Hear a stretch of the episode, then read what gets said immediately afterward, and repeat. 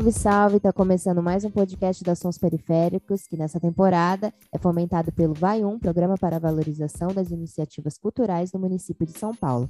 Não deixe de nos acompanhar no Instagram, arroba Sons Periféricos. Eu sou a Gabi, arroba Gabi com Y Santrog, com Gemudo, e hoje comigo está a Fada Roots. Salve! Estamos aqui para entrevistar a Marli, que daqui a pouco vai dar um oi. Quem quiser me seguir no Instagram é arroba fada.roots. Isso, e hoje estamos aqui com o nosso tema do mês, que é sobre literatura periférica, como a Ju bem disse, conversando com Marli Aguiar, que é escritora, autora e oficineira, também trabalha com cooperativas de materiais recicláveis, é militante feminista, que atua na Marcha das Mulheres Negras aqui de São Paulo, também é artista plástica, e como autora, né, ela lançou o livro Tecendo Memórias e Histórias, publicado em 2016, que foi um livro independente artesanal, e em 2021 ela lançou Deságuas e Afluentes, com ilustração de Juliana Germano, pela editora Feminas, com selo Dandaras, que publica autoras negras, e também é integrante do coletivo Carolinas e Firminas e Flores de Baobá. Tudo bem, Marli? Muito obrigada por aceitar nosso convite, tá bom? Se você quiser também, já deixa, já deixa suas redes sociais aqui pra gente, tá bom? Já para início, assim, da nossa conversa, fala um pouquinho da sua trajetória como escritora, né, as suas atuações nas outras áreas e o que, que você quiser falar aí de você, tá bom? Obrigada pelo convite novamente e é com você agora. É, boa noite a todos e a todos e a todas. É uma alegria de fazer parte deste processo e falar de literatura e literatura periférica. Né? Acho que como um processo de resistência, de informação, de educação, de reconto de recontar nossas histórias, acho que isso é muito importante. Obrigada, Júlia, por chamar, pelo convite, e obrigada, Gabi, também, né, para a gente estar tá aqui conversando um pouco sobre essa temática. Como já disse, né, eu sou Maria Guiar, é, eu moro em São Paulo, aqui na Zona Sul, é, próximo de Taboão da Serra. É, eu sou mineira, mas faz um tempo que eu moro na cidade de São Paulo, né? E sempre morei na periferia, venho da periferia, né? E quando eu venho para São Paulo, eu passei minha vida, a maior parte da minha vida no centro, né? Então, é, e aí eu percebo que é, a literatura, talvez a literatura né, nos espaços que eu participava, né, que eu ia, nos sarais, né, principalmente nos slams, né, alguns slams que eu fui, poucos, mesmo nos sarais, é, eu sinto muito que a gente da periferia leva a arte para o centro, né? Então, o centro, ele embebeda, acho que ele alimenta, né, do que vem da periferia, além dos trabalhos, né? Além dos trabalhos da maioria da população que está nas regiões periféricas, que vai alimentar e sustentar essa sociedade mais, é, digamos, né, um pouquinho mais abastada, né, com, os nossos, com as forças de trabalho. É, acho que um pouco do meu, como eu me percebi dentro da literatura, acho que foi um processo muito, acho que no sentido mais de publicação, é, muito tardio, né? Que faz pouco tempo, digamos que 2015. Mas eu sei que desde que eu me entendo por gente, eu escrevo desde menina, desde criança, né? Então, só que a não valorização dessa escrita, né? Acho que a falta de referência, principalmente, né? Porque sempre nós fomos educados e formados que escritores ou escritoras, primeiro, não eram negros, segundo, que eram cânones, né? E aí a gente vai sempre nos colocando no, de escanteio. Acho que a sociedade vai nos colocando de escanteio. Porém, a gente não deixa de fazer, né? Então, eu sei que eu sempre, quando menina, e, e referência também dos meus pais, né, que usavam muito da oralidade. Meus pais contavam muito história, porque eu também morava na roça, contavam muitas histórias, né? E eles tinham pouco acesso, tiveram pouco acesso, né, à, à educação formal. mas eles tinham uma, uma formação que era a formação do cotidiano. Eles aprendiam com a vida mesmo e um com os outros, né? Ou seja, o, o saber ele sempre foi transmitido, né, como uma herança e também uma herança ancestral. E eu acho que acho eu agarro também essa herança ancestral no aspecto da escrita, né? É, e minha mãe, me lembro que ela, com pouco que ela aprendeu, né, que ela frequentou a escola, digamos, até a segunda série, né, é, do fundamental, mas ela conseguia ler e ela escrevia também o nome dela, e ela queria muito que a gente, sempre quis que a gente estudasse, né, aprendesse a ler e aprender a escrever, então, isso para ela era muito importante. A escola era algo fundamental, onde ela queria que a gente tivesse é, essa frequência, né? Até hum, os, os netos né? e, os, e os bisnetos. E eu me lembro de ter vários, várias é, folhas de. Quando eu entrei na escola, na verdade, a gente era muito pobre também, né? No, no campo que acesso aos bens era mais difícil e ela sempre, quando não tinha caderno, né, não tinha caderno, ela juntava, talvez você não vai lembrar agora, porque sou muito jovem, mas tinha um papel de embrulhar pão e sabão que ele era cor-de-rosa.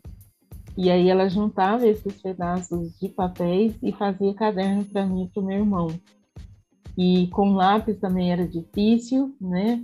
era, era, uma, era riqueza, né, quem tinha, e ela fazia é, lápis de carvão para gente, né? Então ela lapidava e colocava em um pedaço de, de pau e, e, fazia lá as amarrações dela e a gente ia para a escola. E assim eu aprendi a escrever e aprendi a ler.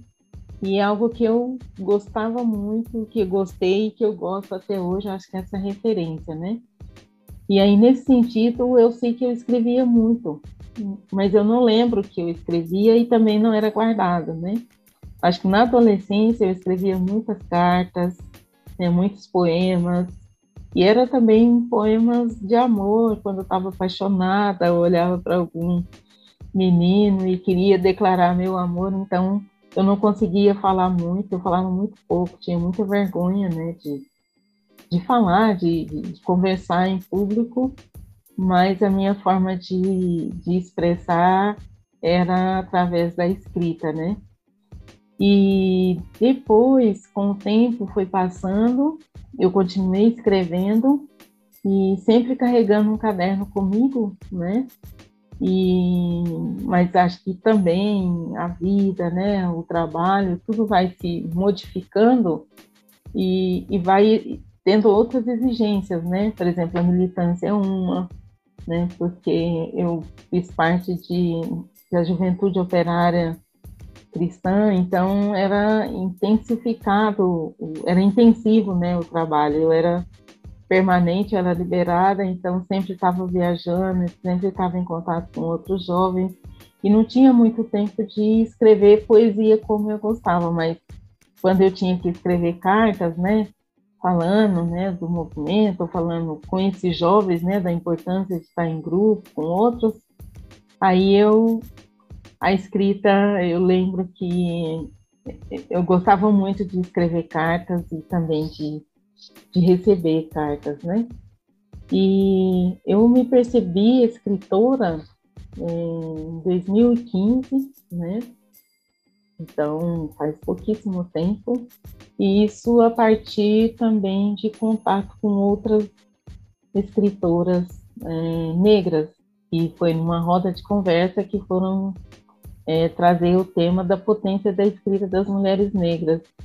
Só que eu nem imaginava que, nem imaginava no sentido assim, já questionava né, na faculdade, por que, que a gente não, não lia, não entendia, não discutia nenhum autor, nenhuma autora negra, né?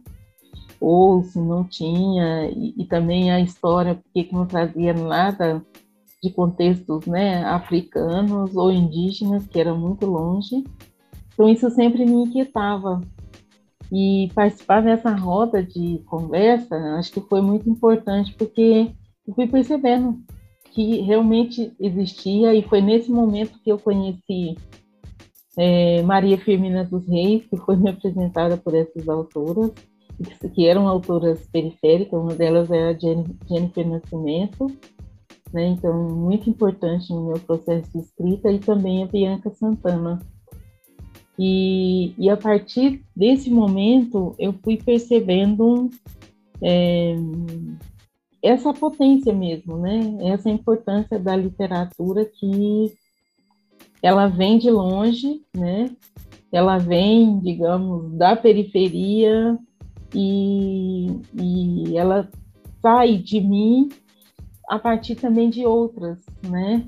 A partir de outras que vão contando, que vai trazendo também essa escrita, essa literatura. Então, foi fundamental para mim essa descoberta ou essa reafirmação.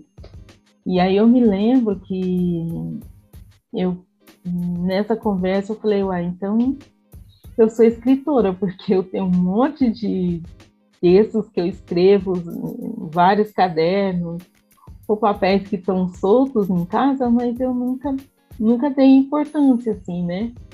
Nunca sonhei ser escritora. Meu sonho, na verdade, era ser professora.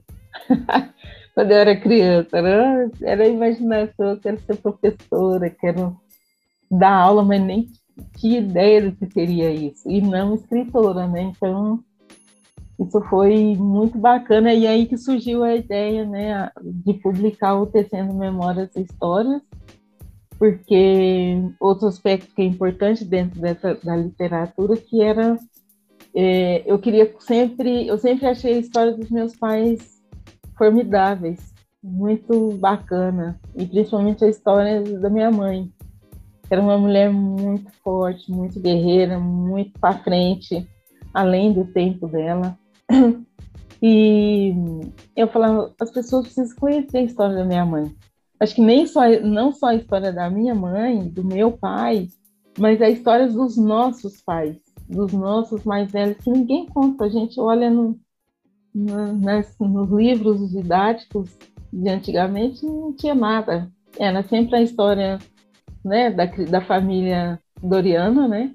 Sempre feliz, é, de mamãe, papai e filhinho, né? Ainda não tinha o cachorro que veio agora, mas e que a gente nunca estava representado nessa história, né? Nunca fomos representados nessas histórias escritas, nessas narrativas, na literatura brasileira, vamos a verdade, né? Nós, como mulheres negras, homens negros e e periféricos e, e indígenas, a história não foram contadas por nós, né? E, e aí eu pensava, nossa, alguém precisa escrever a história dessa mulher, né? Que era minha mãe.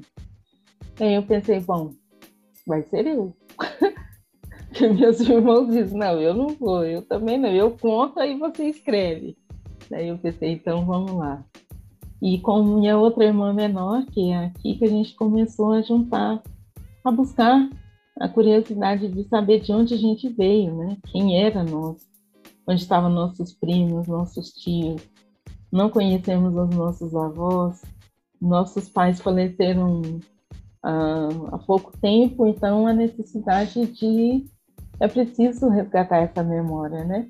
Então na conversa com eles também a gente foi, eu fui lembrando algumas coisas que eles iam contando, algumas brincadeiras, ou música, ou algumas canções, e aí eu fui constituindo esse livro do Tecendo Memórias e Histórias, né, e resgatando um pouco essa, é, essa identidade, né, deles e minha, e com isso também eu falei, se eu escrevo, outras mulheres também escrevem. Ah, então vamos atrás. Pensei, e aí começou, aí eu comecei a, a juntar os meus textos e, e dar uma importância para eles, né? A ler para amigos, a ler para as minhas irmãs, a ler para as pessoas, né? E aí também comecei é, as oficinas de escrita na minha casa mesmo. E era engraçado porque eu encontrava, aí era é oficina, né, para mulheres negras, né, porque essas ainda que escrevem, mas que está mais escondida ainda, que tem vergonha, né? Que não quer mostrar seus textos, botou embaixo do colchão embaixo do travesseiro. Aí na rua, nos atos, no metrô, eu encontrava algumas, eu olhava e perguntava: Você escreve? Já abordava a pessoa, se a pessoa escrevia. E se ela dissesse: Ah, eu, eu, eu, eu escrevo alguma coisinha, eu falei: Então você escreve. Já pegava o contato e aí já convidava para a oficina e saíram coisas assim incríveis, textos incríveis, pessoas incríveis. Então, de 2017 e 2018, né, eu realizei oficinas e não vou dizer várias, mas algumas dessas mulheres que passaram pela oficina de escrita publicam em antologia.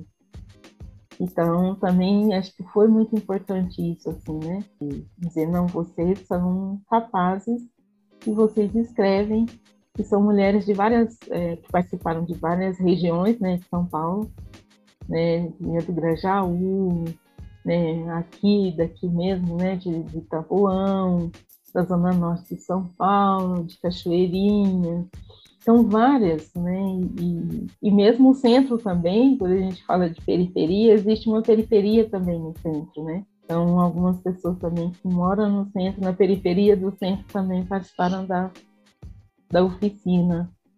E é um resgate também de identidade, né? E delas se descobrirem, né? Escritora ou não, ah, isso não é para mim, ou se descobrir o que, que eu gosto de fazer porque a oficina de escrita, ela é, ela é, além de incentivar você a escrever, mas é também de despertar do que, que você é capaz, sabe? Das suas habilidades, da sua sensibilidade. Então, esse espaço foi muito, muito bacana, muito importante. E durante a pandemia, não, eu não fiz oficina, né? Não dava para encontrar. Eu não consegui desenvolvê-las também de forma remota, né? Mas eu comecei a trabalhar também com um grupo de mulheres indígenas pancararus, em Francisco Morato. E, e aí é, foi muito interessante também porque eu não havia, não, não tinha contato direto, né, com elas. E foi um... Aí a gente começou a se encontrar virtualmente e também a fazer oficina de escritas que elas também começaram a resgatar, colocar no papel quem são elas, a história delas, a necessidade de entender o que aconteceu no processo. De, eram, são indígenas em contexto urbano, né? Entender o que aconteceu, que perderam um, a, a, língua, né? O idioma, é, também a, os rituais, né? De dança, de música e tal. E eu acho que a escrita me levou para vários tem me levado né, para vários lugares, para vários caminhos. Também fiz oficinas com as catadoras e foi muito importante também de, de delas contarem, né? Porque às vezes elas dizem, nossa, tem coisas aqui que eu estou escrevendo que eu nunca falei para ninguém. Eu falo, vocês querem que todo mundo saiba agora? Sim, porque em algum momento precisa sair, né? Então acho que Acho que esse é, acho que esse é um pouco, ou talvez uma parte do papel importante da literatura, porque a literatura é para todas, né? É para todo mundo, né? Não é para uma elite, uma casta que conta e, e não fala sobre nada, né? Conta, escreve, escreve, escreve, não escreve nada, né? Não sei de si mesmo, né? Então acho que uhum a nossa literatura, acho que ela está aí para contrapor isso também e dizer, nós também podemos, né? Maravilhosa, maravilhosa. Adorei tudo que você falou.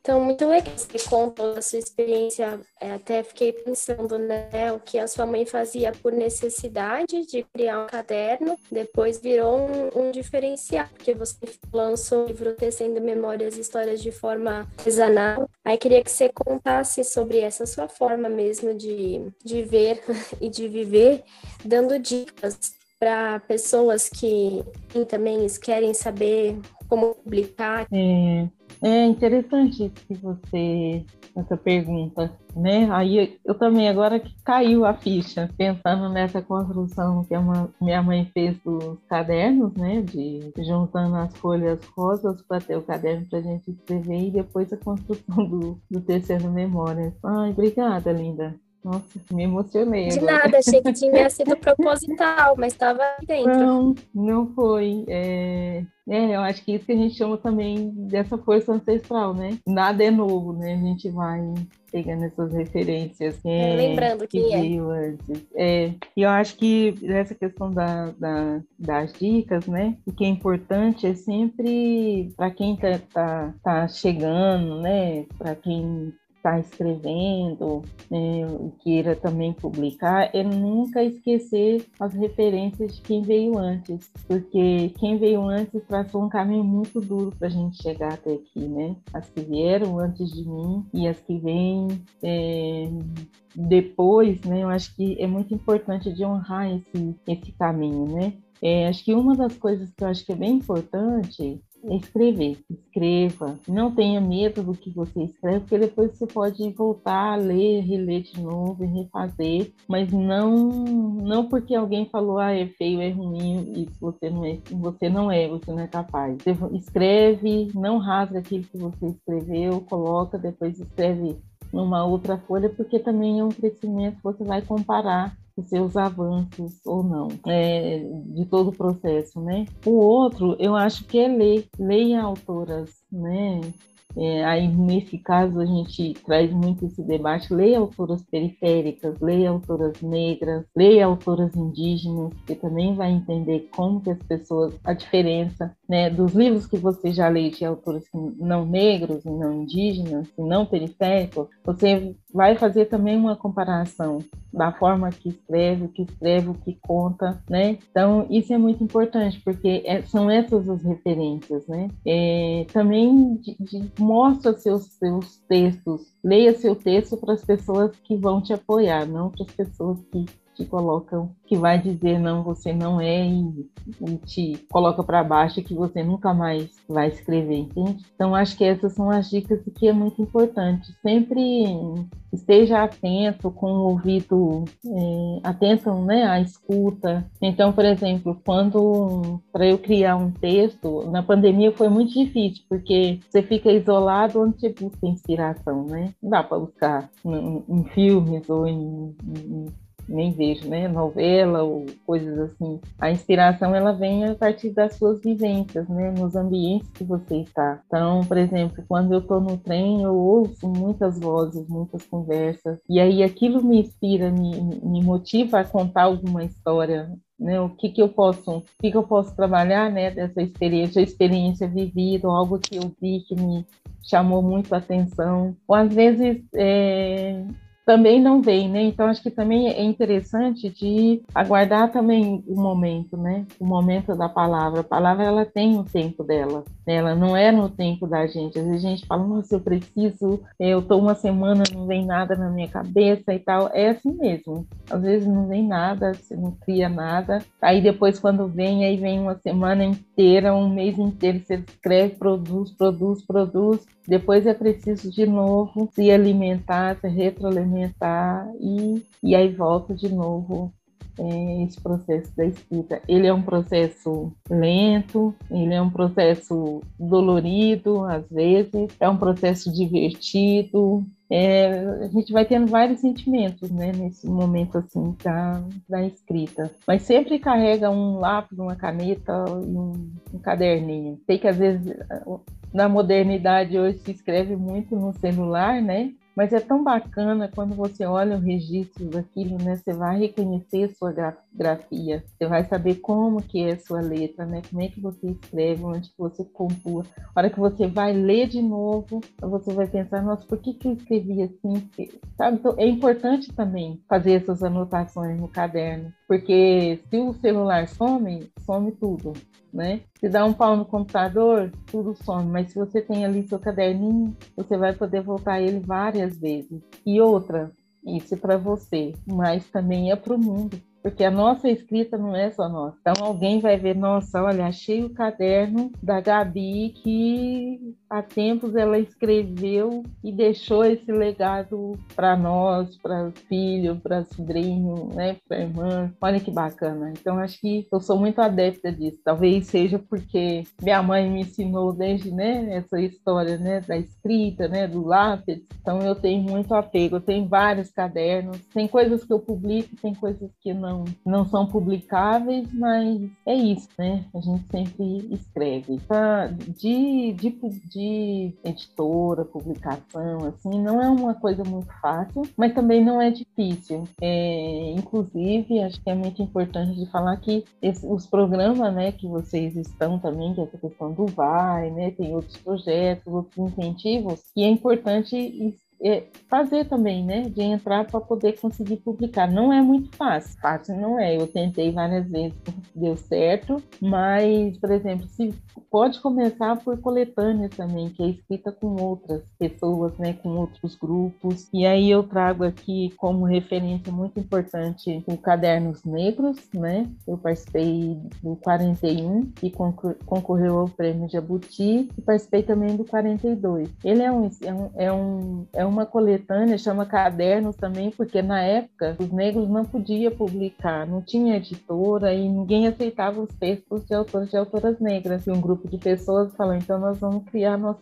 próprio livro. Então até hoje, o Quilombo hoje, ele junta autor, autores né, negros, mulheres, homens, trans, lésbica, gays, tudo aqui dentro para publicar os seus livros, seus seus projetos, né? Também pode buscar editoras, pode buscar né, é, apresentar seus, seus textos, mas sempre tem que entender o que, que quer esse mercado editorial, como é que ele vai te absorver. Tem muito, muitos, é, como é que fala? Zines, né? E também tem a forma de independente e, e artesanal. Então, existem várias, várias formas que a gente pode publicar os nossos, os nossos, os nossos escritos, né? Os nossos textos. Acho que principalmente pensando nisso coletivo é muito importante. A gente não não tenho dinheiro e também nem tenho quantidade de texto para publicar sozinha. Então, é possível pensar em produção coletiva, né? Acho que é importante. Bem interessante que você falou, assim, dessas, dessas pequenas dicas, né?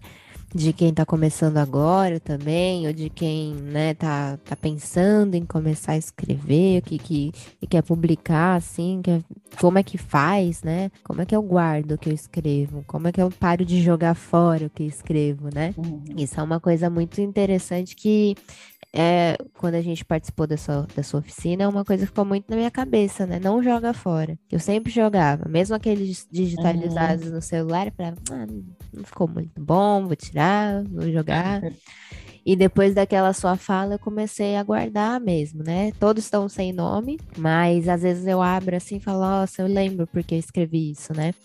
Eu lembro uhum. que eu tava sentindo, eu lembro que qual era a minha. Que época era aquela, né? Que a gente acaba deixando para trás. Ah, era uma época ruim, não quero lembrar, mas ali eu escrevi uma coisinha, né? Saiu alguma coisa dali, algum poema, né? Alguma arte.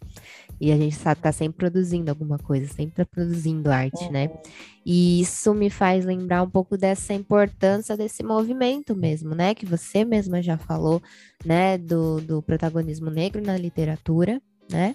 E também é, dessa da, da, da cultura da, da, da, literatura periférica também, né? Que não é de hoje, né? Como que você vê esse cenário assim? Ele, ele é palpável? Né? Como que a gente sabe que na pandemia tudo piorou, todas as questões, principalmente, né, para os artistas independentes, artistas periféricos. Uhum vou né, dar uma reformulada aqui no que a gente fez, mas como que você vê esse cenário agora, né? Como que a gente pode cada vez mais potencializar, mostrar cada vez mais essas pessoas e a importância dele desse cenário para você também, né? Porque foi um, um lugar de acolhimento, né? Porque eu acredito que muitas Muitas pessoas tentam escrever, mas não encontram esses lugares de acolhimento. Sempre acham, ah, eu preciso ter dinheiro para publicar meu livro. Mas tem, a, tem essas, essas, esses lugares, né? Então, como que é esse cenário? Como que você encontrou, né, para você falar, olha, sou escritora, tenho um livro e quero publicar. E aqui uhum. vai ser esse lugar. Uhum. Eu vejo que tem muita gente publicando, eu acho isso maravilhoso. Tem muitas pessoas periféricas, tem muitas mulheres, homens, negros, indígenas publicando. Eu acho que é importante, acho que um primeiro passo e, também a gente não conhece, né? A gente não tem acesso. De dar um Google e jogar, né? Autoras indígenas, autores indígenas, autoras negras, né? Autores periféricos. Eu acho que tem muitos. Eu não tenho todas aqui as informações, mas, por exemplo, a Malê, ela publica muitos autores periféricos, muitas autoras negras, muitos novos, né? É, aí agora a, a Fêminas, né? Aqui em São Paulo. E eu acho que tem várias outras. A Emdiba, que é da Elisandra Souza, também já publicou vários, vários livros, autores, né? Eu acho que aí do Sarau do Binho também, né? Então, sempre tem espaços que a gente pode, porque a gente às vezes tem medo e não quer, e tem medo também de apresentar os nossos trabalhos, né? Então, comigo aconteceu assim. É, eu sempre achava que não tinha lugar, e também porque eu, eu tinha muito medo eu andei muito tempo com os meus textos embaixo do braço, dizendo, lendo, né, para as pessoas, e uns diziam, ah, você precisa publicar, você precisa publicar, mas eu não sabia como. Eu não tinha nem contato de editora. E, e acho que para a gente ter o contato, tem muitas surgiram também, né? Pequenas editoras que publicam autores novos, né? Autorias, de novo, né? Autor, editoras negras também, pequenas, mas que tá publicando gente. Porque as grandes não adianta ir, porque realmente eles não vão, não publicam. É, a Conceição Evaristo, a gente já conhece a história dela, né? Foi muito tempo para reconhecê-la como escritora. A mesma coisa agora que está sendo publicado a Carolina Maria de Jesus, né? Mas a gente tem, é, elas abriram caminhos para nós e hoje a gente tem algumas possibilidades de, de editoras que, que pode colocar nossos nosso trabalho, né? Então eu me lembro que eu, na Flip a gente foi convidada para participar do coletivo, né? Flores de Baobá e também no coletivo Quilombojo dos Cadernos Negros para participar da, de uma mesa na Flip. E lá tinha a editora Fêminas, né? E aí passou o tempo, aí, eu, aí ela disse: manda seus textos, né? Ela conheceu o Tecendo Memórias. Aí eu comentei, né, dos outros textos que eu estava trabalhando. Aí ela manda seus textos né, para dar uma olhada e a gente conversa e tal. Eu demorei muito a enviar. Aí depois ela chamou para conversar, nós fomos, tentamos, conversamos. Aí quando foi fazer a publicação do livro, que foi em 2019, não entreguei em 2019, 2020 veio a pandemia com tudo e tudo parou, tudo fechou.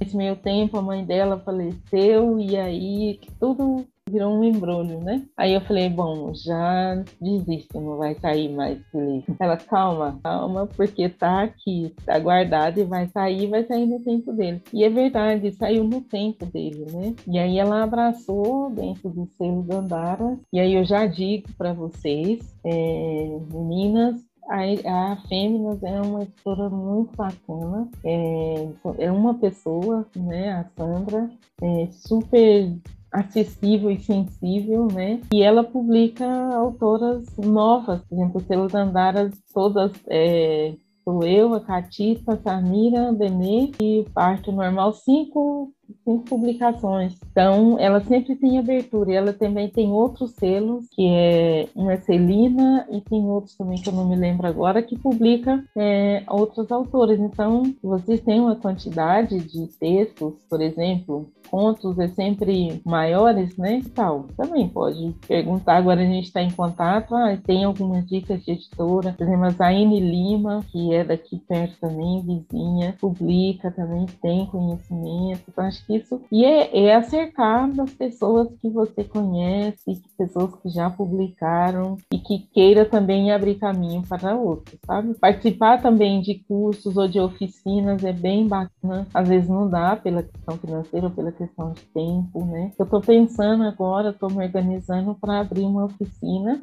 uma temporada esse ano da, da oficina de escrita, né? Carolinas e Firminas, cada dia nasce uma. É também espaços que ajudam a gente gente a reorganizar e também a, a pensar numa, numa, possível publicação. Mas não, não jogue fora seus textos de forma alguma, mesmo que seja uma palavra que escreveu depois que vai tendo sentido. Exatamente. E também, né, incentivar as pessoas a consumirem, né? é, a literatura. Comprem dos seus amigos. Comprem. Né? Vai, é, leia divulgue. dos seus amigos, divulgue os seus amigos, né? Uhum. Isso que é, que é mega interessante também de, de sempre, porque é o corre atrás de corre e no fim não, a gente acaba, né, não, não tendo a, a a visibilidade, né? Então, sempre bom enfatizar, compre e leia e consuma as pessoas negras, as pessoas periféricas, do amigo que escreve. As únicas pessoas que podem valorizar mais que tudo é, é quem tá próximo mesmo e quem vê o seu corre acontecer, né? Exato. E são essas pessoas Exatamente. são os nossos primeiros leitores, né? Antes da gente publicar, são essas pessoas que ouvem os nossos lamentos, que ouvem nossos textos, que a gente pergunta se tá legal ou não. E divulgar, tem que divulgar nosso trabalho, incentivar, né? Fazer com que outras pessoas também nos leiam, porque o autor existe, existe o leitor, né, gente? Vamos dizer a verdade se a gente não é lido, também não tem sentido a escrita da gente, né? Porque a nossa escrita, ela não é nossa, a partir do momento que você publica, ela é do mundo, né? Então, então mesmo aqui uhum. não sendo um espaço, né, da pessoa ler, porque ela vai ouvir ao episódio, uhum. acho que as suas respostas, elas foram muito completas, assim, no que a gente queria entender, então eu também queria ouvir agora o trecho que você separou para ler pra gente, uhum. explica da onde que ele vem, né, qual que é o título, e aí já fica um pouco da sua escrita aqui também registrada. É, eu vou ler um poema, ele é do meu livro Deságua e Afluentes, o mais recente, que foi feito publicado pela Fêminas. A ilustração é da Juliana Germano e o livro está dividido em três partes, que se chama a primeira parte é Meus Rios, a segunda é Minhas Represas e a última parte Meus Afluentes. E está muito ligado os, os, poemas e pequenos contos desse livro está muito ligado é, à questão do nosso corpo mulher e, e os nossos prazeres, né? Então, e, e de muito afeto e de muito carinho? Então é um livro muito bonito. Tá lindo chama, mesmo. O título chama Leitura de Minha Alma. Não, não me olhe desse jeito, como se lesse minha alma, há tanto tempo guardada debaixo dos escombros e pó da desilusão. Não olhe minha alma desse jeito, pode escapar todos os segredos, todos os sentidos, todos os desejos que ainda guardo por ti. E porque sei que quando olhas, Vês em minha alma todas as águas, toda a história, toda a força, toda a potência, toda a beleza. E também toda a fragilidade deste corpo, mulher e de pele escura. Leitura de minha alma, de Maria Guiar. Que lindo, isso me fez lembrar a oficina lá na Casa Cultural. Isso que eu ia né? falar. Foi linda aquela oficina, né? Do Corpo de Rio é um dos poemas meus também que eu mais gosto e graças ao seu trabalho, né? Por isso que mesmo passando o tempo, quando a gente tem uma oportunidade como essa de abordar esse tema, eu lembro de te chamar, porque eu sei que vai dar certo. Pode Nossa, chamar. Real, porque eu lembro até que eu tinha me emocionado também na, na época de tão potente que foi, assim, né? A gente uma olhando para outra, falando um pouquinho das nossas potências, né? E, e a gente uhum. se, se vendo como um rio e, e, tudo que toda experiência assim que você trouxe pra gente foi foi maravilhosa. Eu não esqueço dessa oficina de jeito nenhum, foi muito bom aquele dia. A gente precisa voltar a fazer outra, né, meninas? Pode demais, demais, demais, demais. a gente está numa correria aqui, né? Mas e, e achei muito lindo porque saiu um livro, né? Saiu um livro, publicação com oficina, com experiência de outras, uhum. Outras mulheres de lutas e resistência. Então, muito bacana. Fico muito Exato. feliz, assim. É o resultado, é isso, né? Resultado do trabalho e é um trabalho com muito amor, muito afeto, muito carinho. Né? A gente vai ganhando vai ganhando várias linguagens, né? Porque até o fato da gente se reencontrar aqui em outro formato, no formato de podcast, mas para falar também sobre esse trabalho, sobre a literatura, também é um outro formato. Então, queria muito agradecer por você ter aceitado o convite, por ter compartilhado com tanta, com tanta leveza e profundidade a sua história com a gente. Uhum. E é isso mesmo, só para agradecer. Eu também. Eu que agradeço. Também quero agradecer muito, muito, muito, muito, né? A gente vai finalizando aqui. Você quer falar algo para a gente encerrar? Ah, eu quero deixar, é, se alguém se interessar, né, pelo meu livro, estou me divulgando aqui.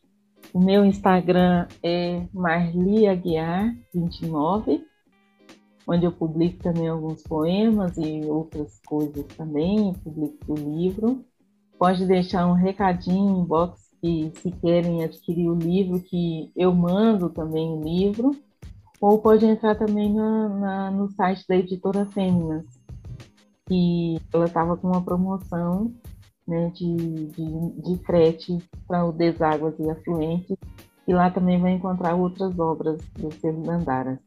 E também eu tenho a outra página que eu mostrei, mas não vai, não vai ver porque uhum, do meu trabalho de artista plástica. Ai, que lindo. Eu tenho a página que é Zenzemar, que é onde eu publico só as minhas pinturas. Se alguém também tiver interesse, é só é, deixar um recadinho que eu faço contato. Ai, que maravilha. Maravilha. E, agradecer a vocês por esse momento lindo, com essa leveza mesmo, essa tranquilidade, muito bom. Muito obrigada. A gente que agradece demais por você trazer sua história, para trazer seu trabalho, né?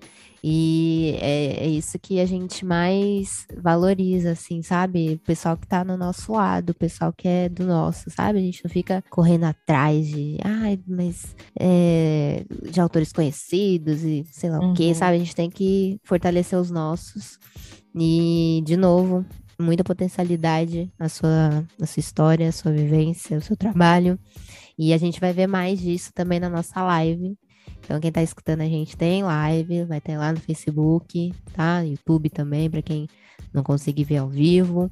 E se já quiser deixar uma pergunta também no podcast ou lá na, no nosso Instagram para Marli, para no dia da, da live a gente fazer a perguntinha para ela, pode fazer. Muito obrigada por tudo. A gente vai encerrando aqui o nosso podcast. Fica ligado lá na arroba Sons Periféricos. Como eu falei, não perca a live também, que a gente vai juntar todo mundo que participou do podcast para uma roda de conversa ao vivaça, assim. Então, gente, gente da hora esse mês. Não que nos outros meses não, não foi também, né? Mas é, são pessoas incríveis que a gente convida, assim, que tá, no, que tá do nosso lado, sabe? A gente não consegue sentar para conversar, né? Não tem esse tempo. E o podcast está fazendo a gente ter essa, esse privilégio, assim, querendo ou não, né? Esse privilégio de, de conversar com, esse, com essas pessoas incríveis. Então não perca, obrigado por escutar a gente até aqui. Até a próxima. E é isso, valeu.